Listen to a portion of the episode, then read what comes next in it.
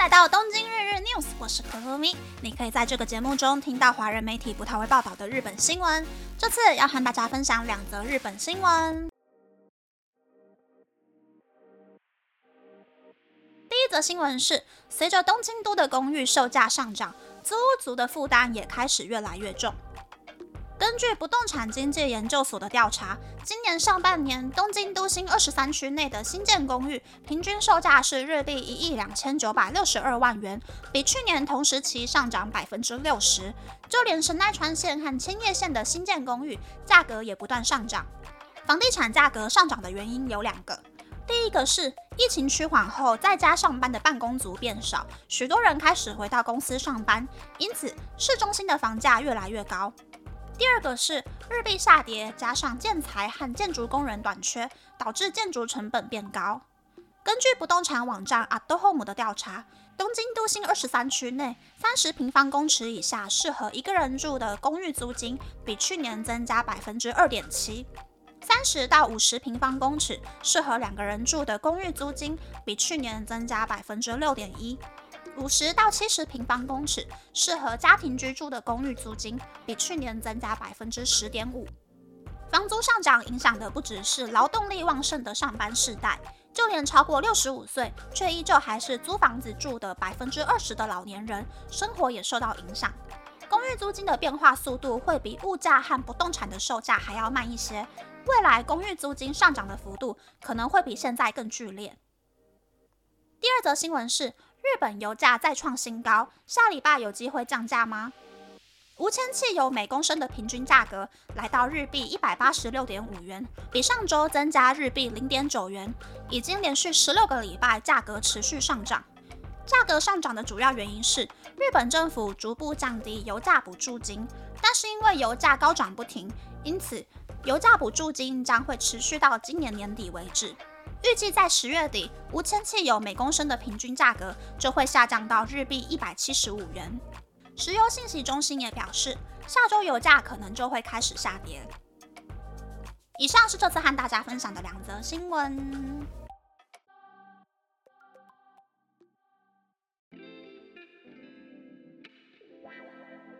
第一则新闻是东京租金开始涨的新闻。我看到这个新闻就觉得，哦，我买房子的时间点真的是超级好的呢。我是在二零二零年九月签约，二零二一年三月交屋的。那个时候刚好卡到东京奥运，很多人都觉得在那个时候买房子算是盘子吧，因为价格应该是最高点，买房子很不划算。但是我只是刚好因为公司出一半租金的宿舍，只能够再住一年。如果要在东京持续工作二十年以上的话，买房子会比租房子便宜。就算将来结婚呐，或者是要回台湾了，也可以把房子卖了变现。所以我大概找房子找了两个月，遇到喜欢的物件，当天就直接下定了。下定之后就说一个礼拜之内要付一成的定金，也就是所谓的头期款。但是我跟妈妈借的头期款呢，也就是妈妈的基金，解约再加上汇款，一个礼拜之内没有办法汇到日本。结果建商的 sales 就只跟我收了日币一百万元，就让我完成下定手续，整个就是很想要把房子卖给我，有没有？现在看来呢，二十三区内偏东东京，也就是房价比较便宜的这个区域呢，大约三十到三十五平方公尺的单人小套房，上涨的幅度已经超过一成了。我算是赶在东京房价低点的最尾巴入手了一间小套房，感觉自己赚到了。第二则新闻是油价开始下跌吗的新闻，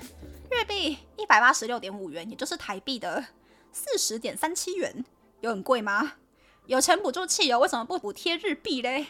会这样说是因为日币昨天已经跌到一美元兑一百四十七日币了。我有想过日币可能会跌到一美金兑一百五十日币之类的，但是按照现在的这个下跌的走势。到明年四月，企业开始调薪之前，有可能就会跌到一美金兑一百六十日币以上的那个境界。想想去年的这个时候，大概是一美金兑一百三十五、三十六日币左右吧。这个波动真的是太大了，而且日经这两三周已经没有像四月份巴菲特刚开始加码投资的那个走势了。感觉外资好像也不太敢在这个时间点继续把热钱投到日本股市里面。现在只能够赌是日本的中小企业先倒光光，还是明年四月有机会可以加薪百分之二？是说，其实如果加薪幅度低于百分之十的话，先别说汇率了，就连日本物价上涨的份都补不回来。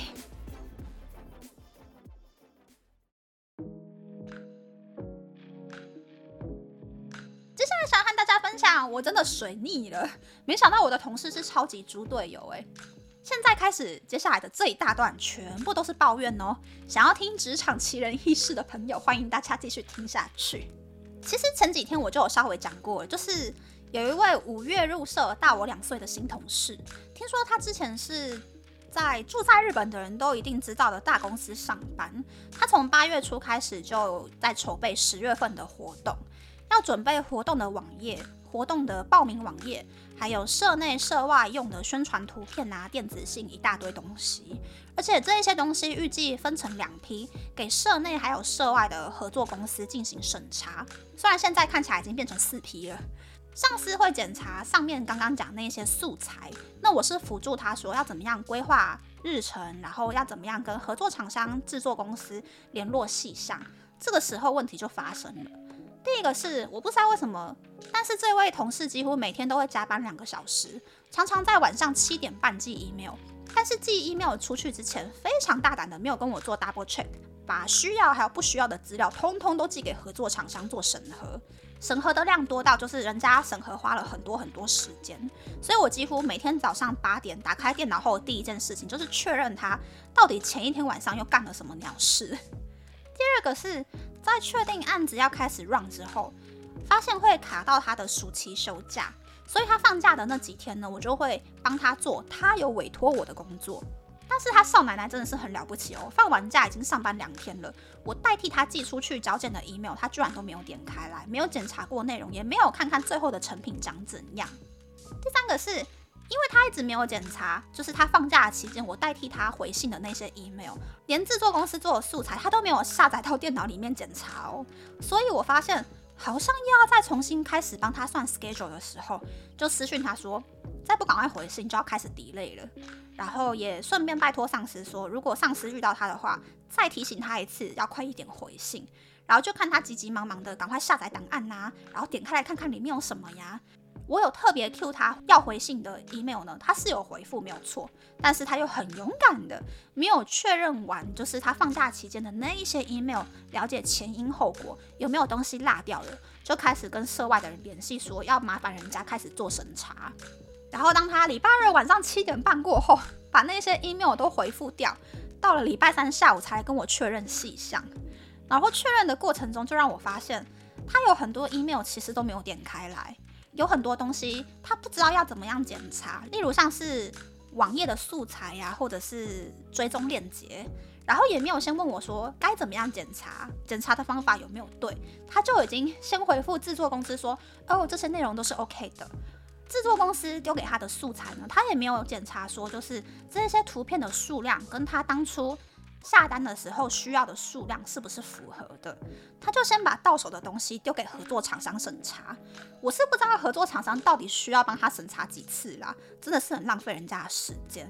然后他也没有确认，就是过了一个礼拜之后，他自己当初做的那个 schedule 有哪一些项目落掉了，或者是 delay 了。如果有落掉或是 delay 的话，因为他也没有检查 schedule，所以就整个是视而不见，整个放掉了。我跟他一边对话的时候呢，我就真的是越讲越火大。当我好不容易忍住那个想要发火的情绪，跟他开完一个小时的会，我就开始准备私讯要跟上司抱怨了。结果刚好这个时候，上司居然进办公室了，我就抓着上司细数他的各种丰功伟业，还有他一个口令一个动作都没有想要自己动脑子做事的那个态度。我也很直接的跟上司说，如果下个礼拜过后还是这样子的做事方式的话，那这个案子真的就有可能会底类我也救不了他了。而且其实我现在就已经不是很想帮他了。我知道他以前做的工作都是那种 routine，只要照着流程联系 A 单位跟 B 单位就可以完成。他没有做过这种就是要一口气跟五个公司联系的专案，他也没有做过网页素材的经验。可是他都这样子放弃自己了，我放弃他好像也只是刚刚好的样子。而且我真的觉得他都已经出社会这么多年了，年纪也比我大，我总不可能手把手教他说，今天上午九点到下午六点的期间之内你要做什么事情，让他按表操课吧。但是我想他应该也没有想到，就是在跟他对话的过程之中，我已经完全把他有做到跟没做到的事情都整理出来了，而且还跑去跟上司打小报告。毕竟他刚入社的时候，我已经知道他什么都不懂，没有经验，所以我那个时候真的是很温柔的教他，然后回答他所有的问题。也可能是因为这样才被他误解，说我是一个没有脾气的人吧。啊，大概就是这样。现在想到还是觉得很不爽。居然被人家看扁了耶！没想到我跟这样的猪队友领一样的薪水，真的是好不爽哦。那么，那么这次的分享就到这边，不知道大家喜不喜欢这样的节目呢？欢迎大家留言和我分享你的想法。喜欢这个节目的朋友，可以在 Apple、Spotify、Google、三 n KKBox、My Music、First Story、Mixbox 等 Podcast 平台和 YouTube 订阅《东京日日 News》，多多按赞、评分或是填写资讯栏的节目优化问卷，帮助这个节目变得更好。还可以在 Instagram 或 Search 追踪《东京日日 News》JJ Tokyo 的账号哦。拜拜。